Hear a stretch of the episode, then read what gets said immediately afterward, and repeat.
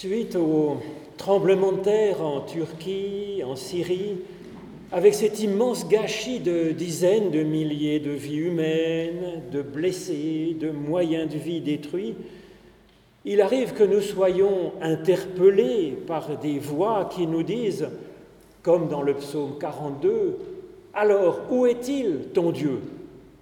C'est la voix de l'athée, bien sûr, qui nous dit ça, mais aussi c'est un peu plus compliqué quand c'est notre propre voix intérieure, comme une perte de confiance en Dieu face à des souffrances totalement inutiles et cruelles.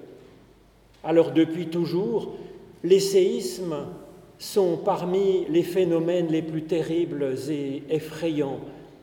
Comme le dit Ésaïe, les fondations de la terre sont secouées, la terre vole en éclats, la terre craque, se craquelle, la terre tremble et vacille, la terre titube comme un ivrogne, elle est balancée comme une cahute, son péché lui pèse tant qu'elle tombe sans pouvoir se relever. Alors là, on a l'impression que c'est un peu comme une conséquence du péché du monde. Mais plus loin, dans le même livre d'Ésaïe, cette affirmation que Dieu n'est pas derrière ces catastrophes. Ésaïe nous dit, enfin, fait dire à Dieu, quand les montagnes s'ébranleraient, quand les collines chancelleraient, ma bienveillance pour toi ne sera pas ébranlée et mon alliance de paix avec toi ne chancellera pas. Voilà ce que dit l'Éternel qui a compassion de toi. Donc il y a quand même cette question des catastrophes.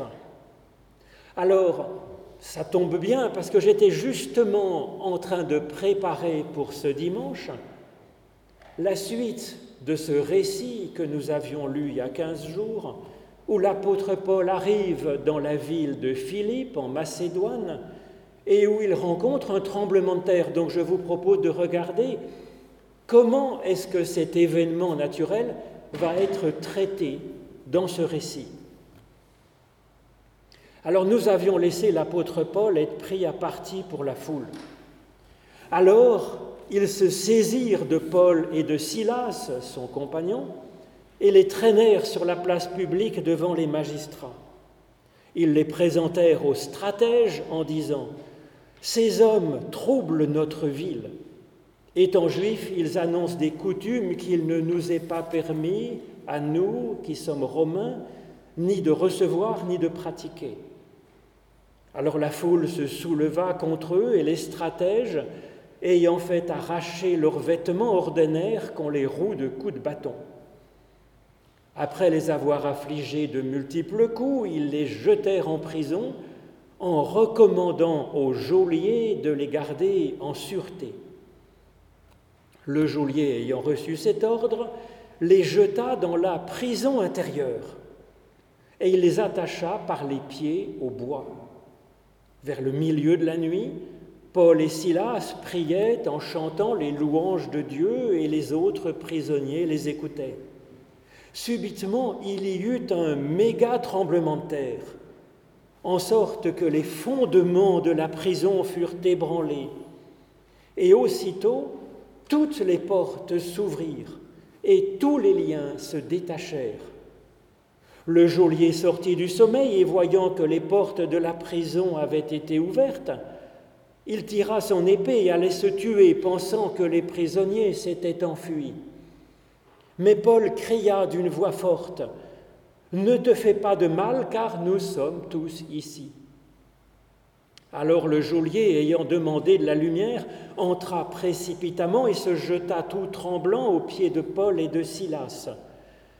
Il les fit sortir et il dit, Seigneur, que me faut-il pour être sauvé? Paul et Silas répondirent, Aie foi au Seigneur Jésus et tu seras sauvé, toi et ta famille. Et ils lui annoncèrent la parole du Seigneur ainsi qu'à tous ceux qui étaient dans sa maison. Il les prit avec lui, et à cette heure même de la nuit, il lava leurs plaies, et aussitôt il fut baptisé, lui et tous les siens. Les faisant monter dans son logement, il leur servit à manger et il se réjouit avec toute sa famille de ce qu'il avait eu foi en Dieu. Ô Éternel, par l'étude de nos écritures anciennes, ouvre-nous maintenant à ce que tu veux nous apporter au fond même de notre être intérieur. Au nom de Jésus-Christ. Amen. Alors où est-il, ton bon Dieu? Quand les horreurs viennent manifestement de bêtises ou de folie humaine, c'est encore assez facile. Certains évoquent alors la liberté que Dieu donne aux humains. Certes, certes, mais alors pourquoi est-ce que Dieu ne met pas quand même quelques bornes à cette liberté quand les humains exagèrent? Et pour les catastrophes naturelles, il existe de multiples réponses à ces questions. Où est le bon Dieu quand il y a des catastrophes? La meilleure, à mon avis, c'est de dire que Dieu n'a pas pu empêcher cela, que Dieu est certes puissant, il n'y a qu'à regarder tout ce qu'il y a de magnifique en ce monde et en nous pour en être persuadé, mais qu'il ne soit pas tout puissant. Il suffit de regarder effectivement les catastrophes pour s'en rendre compte. Nous sommes dans une création en cours, en chantier. Il reste encore du chaos originel dans la nature et en nous, et cela explique une bonne part des catastrophes. Le reste, ce sont effectivement nos bêtises. Alors à ce chaos qui existe encore dans cette nature en chantier, Dieu y travaille à sa façon et à son rythme à l'échelle des milliards d'années. Et il nous embauche, nous, à participer à cette grande œuvre à notre façon, à notre niveau. Alors il existe d'autres explications qui se proposent pour expliquer cette existence du mal et de la souffrance alors que Dieu est puissant. Alors la plupart de ces autres explications me semblent absolument épouvantables alors Dieu testerait ou éprouverait notre foi. Désolé, mais ce Dieu-là serait un monstre, torturant à mort ses enfants pour voir ce que ça donne. Ou alors ce serait Adam et Ève qui auraient gâché une création parfaite avec leur péché originel. Oui, mais enfin bon, n'exagérons pas quand même. Le récit de la Genèse ne rapporte qu'une gourmandise d'enfants et cela n'a rien à voir avec la tectonique des plaques qui avait bien commencé longtemps, longtemps avant que l'humain existe sur Terre. La pire des explications serait que Dieu fait le bien, mais qu'il ferait aussi le mal pour une raison qui lui appartient et qui nous est inconnue. Alors là encore, désolé, mais ce Dieu-là n'aurait rien à voir avec l'amour qui a été manifesté en Jésus-Christ, car on ne fait pas de mal à la personne aimée, sauf être pris de folie furieuse. Et je ne pense pas que ce soit le cas de Dieu. Alors au contraire, nous avons confiance en Dieu car il est la source profonde qui, qui va vers le bien, qui va vers la vie, toujours, partout et en toutes circonstances.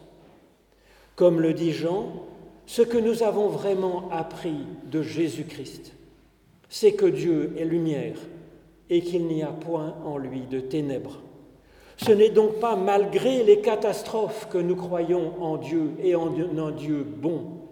Au contraire, nous croyons en Dieu et nous avons confiance en lui et nous voulons nous associer à ce Dieu créateur parce qu'il est la source profonde la source puissante, la source transcendante qui agit et qui nous mobilise pour augmenter la vie partout, toujours et encore plus.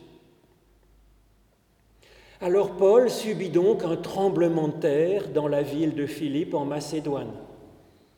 C'est très plausible historiquement, et Luc, qui écrit ce livre des actes des apôtres, était sur place avec Paul et Silas. Alors comment est-ce que Paul comprend interprète ce tremblement de terre? En tout cas, il ne le comprend pas comme venant de Dieu. En effet, s'il avait pensé une seconde que ce tremblement de terre était de la main de Dieu et que Dieu lui avait ainsi ouvert les portes de la prison, eh bien Paul aurait certainement emprunté ces portes, puisque ce serait Dieu qui lui aurait ouvertes. C'est ce que fait Pierre dans un épisode comparable un peu plus tôt dans le livre des Actes. Mais là, non. Quand Paul sera libéré de sa prison, ce ne sera pas à cause de ce séisme, mais tout simplement parce que les magistrats auraient décidé que c'était plus simple de les expulser de la ville de Philippe. Mais alors pourquoi est-ce que Luc nous parle de ce tremblement de terre si ça ne joue pas, ça n'a pas d'influence sur le parcours de l'apôtre Paul? Alors je pense que c'est possible que ce soit un souvenir personnel de Luc qui a vécu ce méga tremblement de terre dans la ville de Philippe quand il y était avec Paul. Et que dans sa mémoire, il associe ce tremblement de à un autre séisme de sa vie, un séisme intérieur. En effet, à ce moment-là, Paul Luc vient de se convertir à l'Évangile. Et il a quitté sa vie de médecin à Antioche, paraît-il, pour se mettre en route avec l'apôtre Paul et ce voyage en Macédoine est son premier voyage dans cette vie nouvelle qu'il a entreprise. Et Luc me semble utiliser ce souvenir de tremblement de terre pour dire ce que lui a apporté sa conversion à l'Évangile, cet autre tremblement de terre dans sa vie intérieure. En tout cas, quand on regarde ce texte, bien des éléments de ce que nous dit Luc renvoient à notre vie intérieure. À commencer par ce surprenant lieu où le geôlier enferme Paul et Silas. C'est la prison intérieure. Avec ce mot intérieur qui est utilisé dans la Bible pour parler du Saint des Saints, derrière le voile. Il y a aussi cette allusion aux fondations ébranlées. Ce n'est pas les murailles de la prison qui sont ébranlées, mais c'est ces fondations nous renvoyant encore vers les profondeurs de l'être intérieur. Et puis il y a cette demande de lumière du geôlier, et puis sa recherche de salut. Que faire pour être sauvé? Tout cela nous invite à lire ce récit comme un tremblement de terre intérieur dans, dans les fondations de notre être et de notre espérance de salut, un changement radical de perspective. Ce tremblement de terre, probablement historique, n'a pas d'importance dans l'itinéraire de Paul. Par contre, les détails qui ont été incrustés dans ce récit de Luc attirent notre attention sur un cheminement intérieur, celui du geôlier. Et cet homme devient le personnage principal auquel nous sommes appelés à nous identifier dans ce récit et nous convertir avec lui. Ou plutôt pour être converti par Dieu, car là aussi un détail apparemment superflu a été inséré par Luc, il nous dit que c'est subitement que le tremblement de terre arrive. Ce subitement, c'est un adverbe qui est utilisé dans la Bible pour parler de l'action subite de Dieu afin de renverser une mauvaise situation. Cet adverbe n'est utilisé par Luc que deux fois dans son évangile et dans son livre des actes, qui est le second tome. Il est utilisé ici dans la prison intérieure du geôlier et il est utilisé aussi dans ce même livre des actes pour la Pentecôte.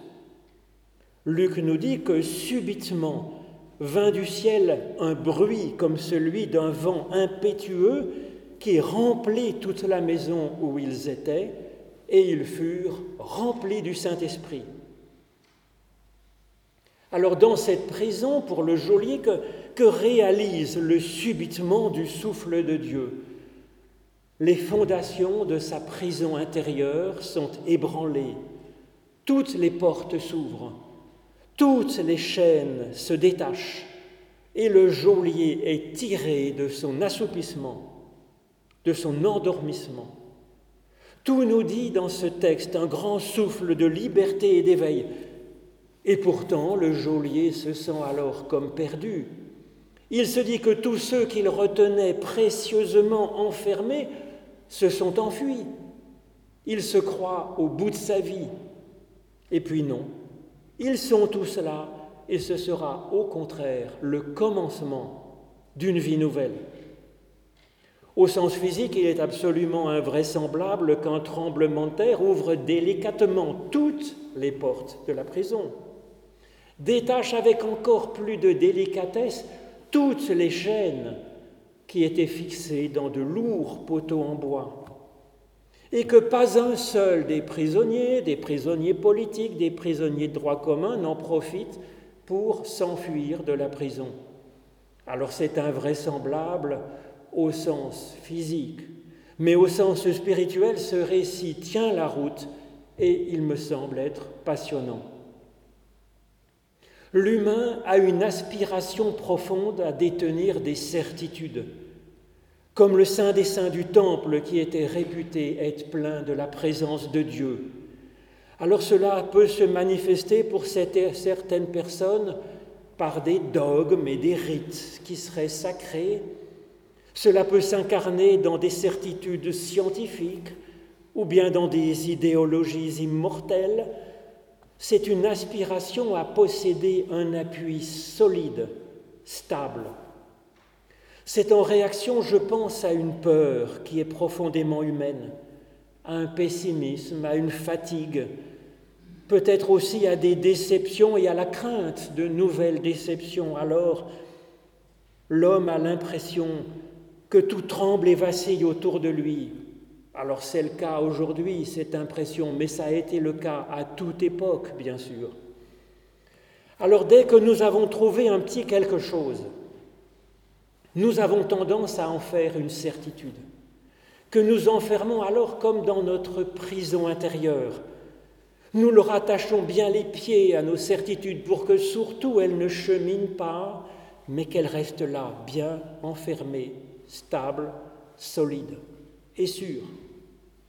Même quand c'est notre foi que nous enchaînons ainsi au fond de notre être, ce n'est plus l'évangile, mais c'est un disévangile, nous dit Nietzsche, qui s'y connaissait dans le domaine.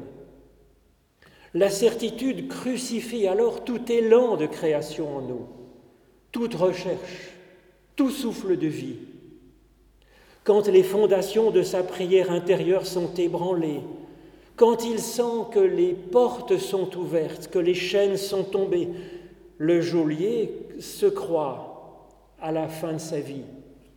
Il est persuadé que toutes les précieuses certitudes qu'il avait enfermées dans sa prison intérieure seront parties, se seront enfuies et qu'il n'a plus rien de solide et de stable. Au contraire, ce sera pour lui comme un éveil. Il va pouvoir faire sortir et même monter tout ce qui l'enfermait précieusement au fond de sa prison intérieure.